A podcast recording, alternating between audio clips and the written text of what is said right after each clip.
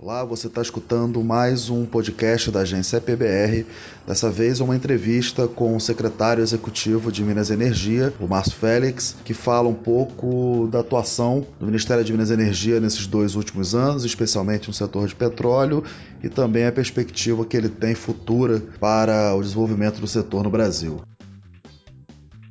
Bom, boa tarde, secretário, tudo bem? Tudo bem, Gustavo. Eu acho que a gente podia começar essa conversa falando agora sobre o resultado da, da última reunião do CNPE, as áreas que foram aprovadas no pré-sal. O que, que isso deve representar aí para os próximos anos? Sim, é, uma das coisas que esse governo fez foi aprovar políticas públicas de longo prazo para as diversas áreas de atuação dos segmentos é, petróleo, gás e biocombustíveis. Nós temos uma nova política de exploração e produção que foi aprovada no ano passado, entre outros dispositivos, prevê um calendário plurianual de leilões. Então, é, é um calendário que está é, rodando, e, enfim, as áreas estão sendo colocadas, a, isso tem causado uma uma movimentação, um aquecimento do mercado de sísmica, é, a dedicação de equipes de geólogos, de ofício das diversas empresas de petróleo e mundo afora, inclusive com alocação de profissionais no Brasil.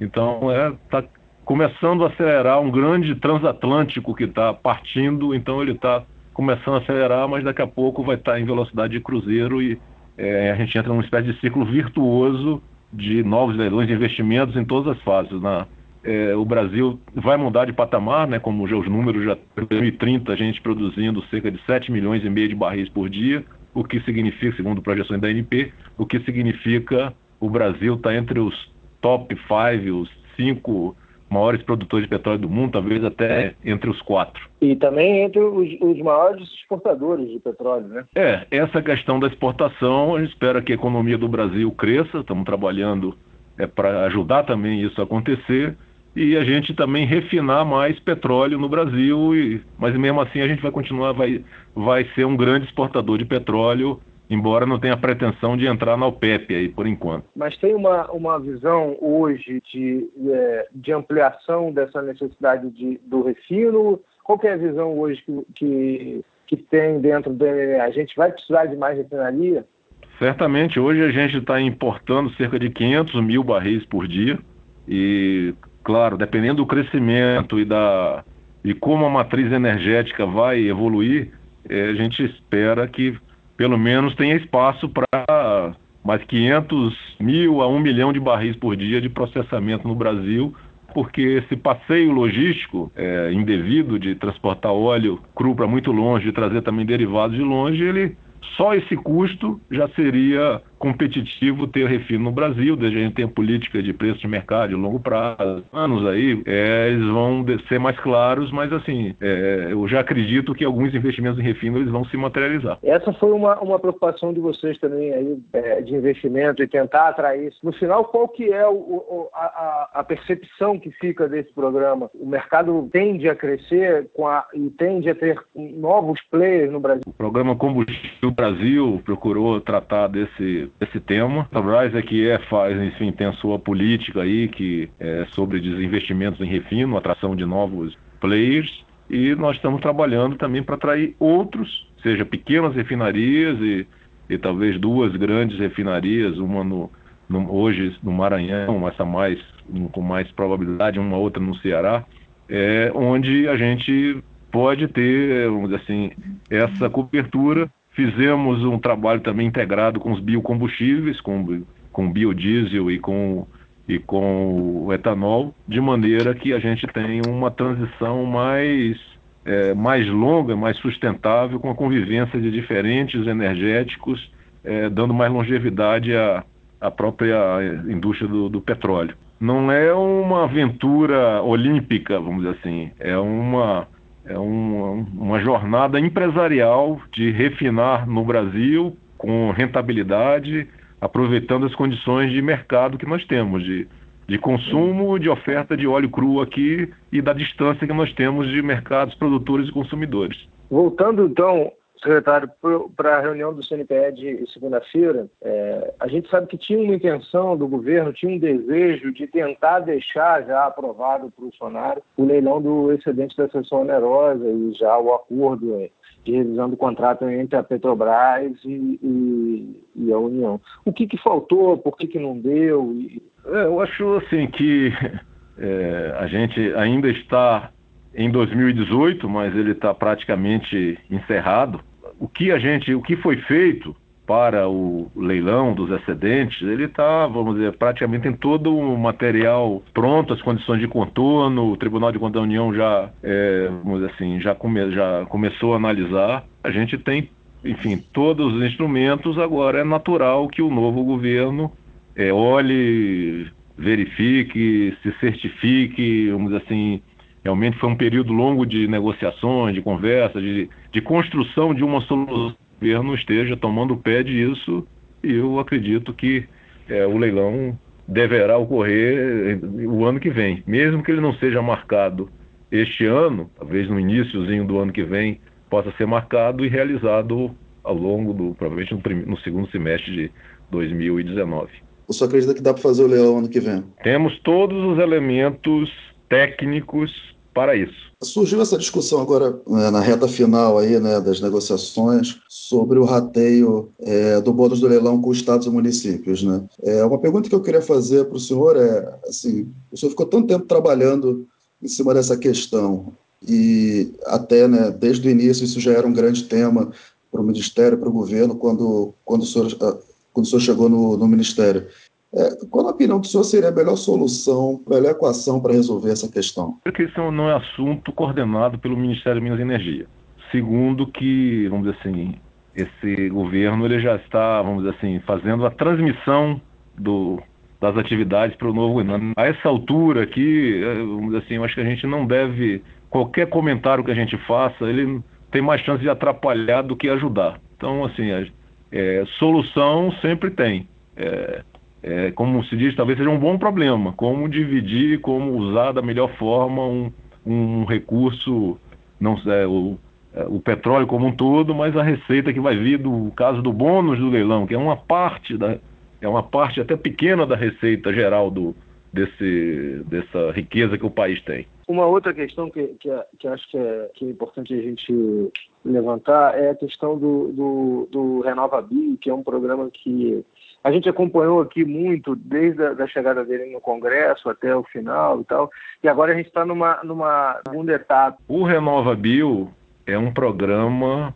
de Estado, é, contribui para as mudanças climáticas, mas não é essa, não é só essa a, a, a âncora dele, é uma âncora também empresarial, então ele faz sentido é, e, e faz-se não só para as usinas de, de, de biodiesel e de etanol, mas também para a indústria do petróleo, porque é, é, é uma sinergia muito grande que tem entre esses energéticos aí, a gente tem o E27, a gente não usa essa terminologia aqui, mas ele tem o B10, né? Tem o biodiesel, 10% uhum. de biodiesel, já com uma escalada programada ano a ano, é, até chegar do, até nos próximos cinco anos chegar a 15% de mistura, e o etanol nesse patamar de 27, com, é, vamos dizer assim, carro flex, com, daqui a, com agora já se falando híbrido flex, então a gente tem combinações possíveis aí no, no planeta que estão sendo utilizadas no Brasil. E o Renova Bio ele passa está passando por um período da, da, da, quando vai entrar os créditos de bio de os CBIOS então isso aí é, atrai um interesse internacional de mercado financeiro. A gente vê é, que isso, vamos dizer assim, está em vias de, de, de acontecer e, é, vamos dizer assim, a gente tem é, uma, uma oportunidade de liderar o planeta numa solução energética sustentável e passo a passo. Você acredita que a gente já consegue começar a comercializar esses créditos já em 2019 ou ainda é, é, é cedo para isso? Não, a, a previsão é, ele é para entrar em, em, operação do ano que vem, né? Então está uhum. seguindo o cronograma todo, está tudo sendo trabalhado, tudo até agora que tinha que sido feito, tem que ser, tinha que ter sido feito, foi feito dentro do cronograma e com e com louvor, vamos dizer assim a gente tem visto que o gás natural vai, é, pode ser uma porta de desenvolvimento econômico para o país de uma forma muito grande. e tem algumas, algumas questões que precisam ser resolvidas para destravar investimentos. Você vê, Marcelo, a discussão da lei do gás aí presente, o que que, o que que faltou e o que que nesse decreto que saiu essa semana assinado pelo presidente Temer, o que, que faltou ali que você acha que poderia ter para tentar ajudar mais o setor? Bom, como você mesmo falou, a gente acho que conseguiu avançar com algumas medidas infralegais, com o modelo de entradas e saídas, enfim. É, a ideia foi voltar lá no, na lei de 2009 e, e fazer uma revisão da sua regulamentação. Então, esse decreto revisita o decreto de 2010 que, enfim, regulamentou inicialmente a, a lei do gás. É, a NP também está entrando com uma série de tomadas públicas de contribuição e é, está sendo empoderada a, a fazer, é, vamos dizer assim, tomar alguns passos. O CAD também está atuando já de outra forma. E também, assim, Conversei em momentos diferentes nessas últimas horas com o nosso ex-ministro Fernando Coelho Filho, como parlamentar, deputado federal reeleito. É, ele, enfim, pretende colocar isso como uma das prioridades do seu mandato, a questão de equacionar o gás natural. Também conversei com o deputado Arnaldo Jardim para construir uma solução que seja potável e que possa ganhar urgência e que tenha prioridade é, do governo é, Bolsonaro aí nos primeiros momentos onde, onde o governo vai ter mais força. Agora, a atuação do NP com uma série de consultas públicas vai fazer com que a gente possa é, trabalhar e usar a boa vontade, é, vamos dizer assim, que existe o interesse para que a gente possa resolver algumas coisas através, através de acordos, né? a questão, por exemplo, da, da concertação da, das diversas abordagens estaduais, de como é que faz. Então, acho, acho que tudo é uma evolução, um avanço do nível de consciência em relação a um determinado problema. Então, acho que a, a hora do gás está chegando. Já passamos por outras, por outras frentes e a gente tem essa, essa possibilidade e tem o decreto que vai começar a ter efeito e, e o PL, eu acho que a gente vai ter parlamentares sensíveis e experientes, motivados a, a dar uma ajuda para que tenha um substitutivo que, tenha, que ganhe apoio mais geral. Você acha que é viável manter esse PL? Não, olha só, o manter o PL significa uhum. usar o processo todo que ele caminhou. Uhum. O, mas o que vai acontecer?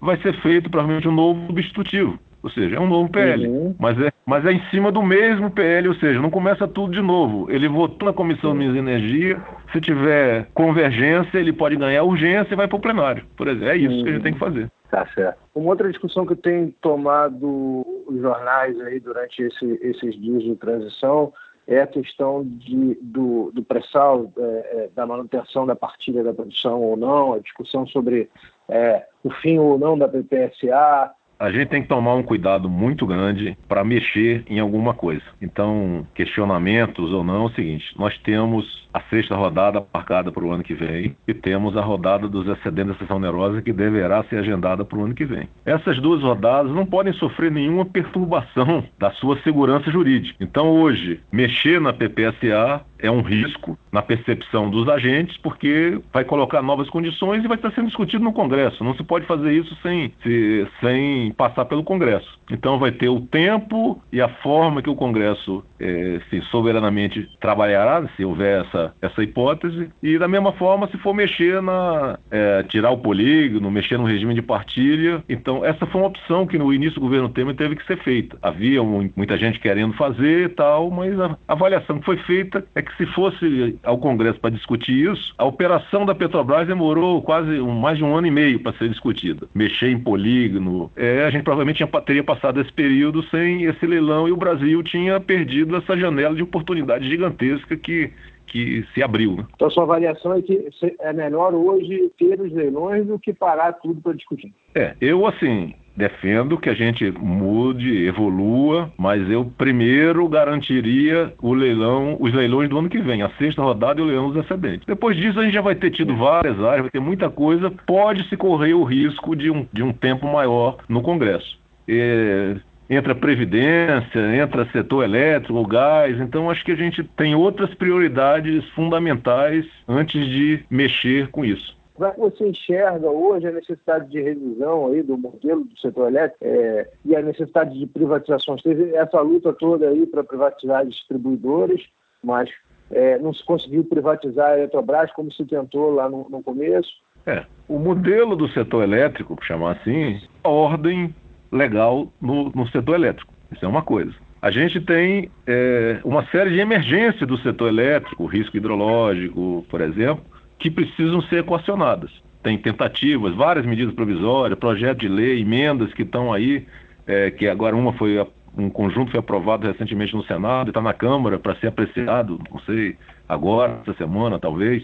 E, então a gente tem que resolver essas questões é, para que o mercado funcione de uma forma mais moderna é, a questão dos leilões, de, seja linhas de transmissão ou seja de geração, isso tá indo no, tem ido num bom caminho, não é esse o, o problema nosso. Os investimentos estão vindo bastante, a, a matriz está ficando mais limpa, temos energia eólica cresceu muito, já está daqui a pouco em 10% da matriz energética elétrica, da, solar está tá ali começando, mas daqui a pouco subindo bastante. Então, assim, o novo governo já falou em questão de Golden Share, se for o caso. A gente vai ter a, a experiência aí, a, assim, o exemplo aí da, dessa parceria, dessa aliança aí de Embraer com Boeing, que deve ser decidida aí o ano que vem. Então, como, como fazer isso? Esses temas, assim, esses termos, né, privatização, etc., eles, eles atraem mais polêmica do que solução. Então, assim, a gente precisa é, tornar a Eletrobras é, com capacidade de investimento, de, de ser uma empresa é, importante, né? Então isso, a forma de fazer isso, eu acho que assim a gente foi limpando a pauta, com passando por esses assuntos e a gente vai ter um, uma, uma visão mais limpa para que o novo governo tome a decisão mais adequada em relação ao que deseja da, da Eletrobras. A gente está passando hoje por um momento importante né, de discussão de transição energética e está vendo no Brasil o que, que foi esse desenvolvimento positivo das eólicas. Só que agora estão discutindo a questão das eólicas, das eólicas offshore pelo ponto de vista de mudança regulatória, né? Estão querendo fazer o leilão, do, transformar em concessão para fazer leilões de, de eólicas offshore. A gente tem um potencial gigantesco onshore não explorado ainda. Claro que o offshore tem um potencial maior. A gente tem uma coisa pontual ainda de aproveitar uma plataforma. Acho que a gente está na linha de projetos piloto. Essa discussão está no, tá no Congresso. E, enfim, vamos ver qual vai ser o, ah, assim, vai, foi agora para a Câmara para ver qual vai ser a posição é, final e qual a apreciação que o executivo vai fazer. E a gente vê se esse marco relatório vai, assim, vai atrair investimentos e se, e se é essa hora, talvez não seja o, o momento, assim, a gente, a gente vai ganhar aí no, no, no Senado aí um, um, especialista da área aí, um novo senador aí que vai, é, suplente da governadora eleita da do Rio Grande do Norte, o Jean Paul Prats, e ele e outras pessoas vão ajudar a ter uma discussão mais, assim, centrada e qual a melhor solução para o Brasil. Mas o, discutir o assunto já é uma, uma forma de demonstrar a prioridade que é uma novidade a caminho, a eólica offshore. Tá certo. Legal. Márcio, tem algum outro ponto que você queira passar aí que a gente tenha esquecido de colocar? Não, assim, agradecer a oportunidade, dizer que foi, é, assim, essa jornada 2016-2018, ela foi assim na área de Minas Energia, mas a gente está falando aqui da área de energia, acho que foi assim pródiga de muitos avanços, muitos desafios. A, a pauta foi mudando, nem tudo foi equacionado mas eu acho que a gente está com uma, no caso aí, com área de exploração e produção muito mais vibrante. O Brasil passou a ser o maior atrator de investimentos em novos leilões do mundo e tende a, a continuar mantendo essa posição o ano que vem, talvez até no, no outro ano. Mas ano que vem, certamente, com, com o leilão dos excedentes, acho que o Brasil vai. É, e com o desdobramento disso depois em, em atividades e poços e sondas, enfim, tudo que vem é, o Brasil se coloca num patamar realmente muito, muito elevado. A gente precisa ter uma. Acho que a gente está caminhando para ter uma, uma solução é, energética, é, vamos dizer assim, com sincretismo. Então, assim, sem preconceito contra um e outro, e a gente, as coisas, o que importa é a energia lá que vai sair na, para o consumidor, que seja de qualidade, que seja é, com com preço justo e com segurança de abastecimento. Então, a gente caminha para isso e, enfim, para o Brasil ter alicerce para se desenvolver e o próprio desenvolvimento puxar mais investimentos, mais geração de, de energia das diversas formas aí que a gente conversou aqui. Tá certo, Márcio. É, obrigado. Só deve continuar ano que vem atuando na área de energia, né? É, essa aí é, essa é a praia que eu estou já há 37 anos, 38 anos, então é difícil mudar de ramo, né? Mas vamos, vamos continuar atuando e ajudando aí a, a indústria nesse sentido. Tá certo. Novamente, muito obrigado. Um grande abraço. Tá, tudo de bom. Obrigado aí pela oportunidade. Tchau, tchau.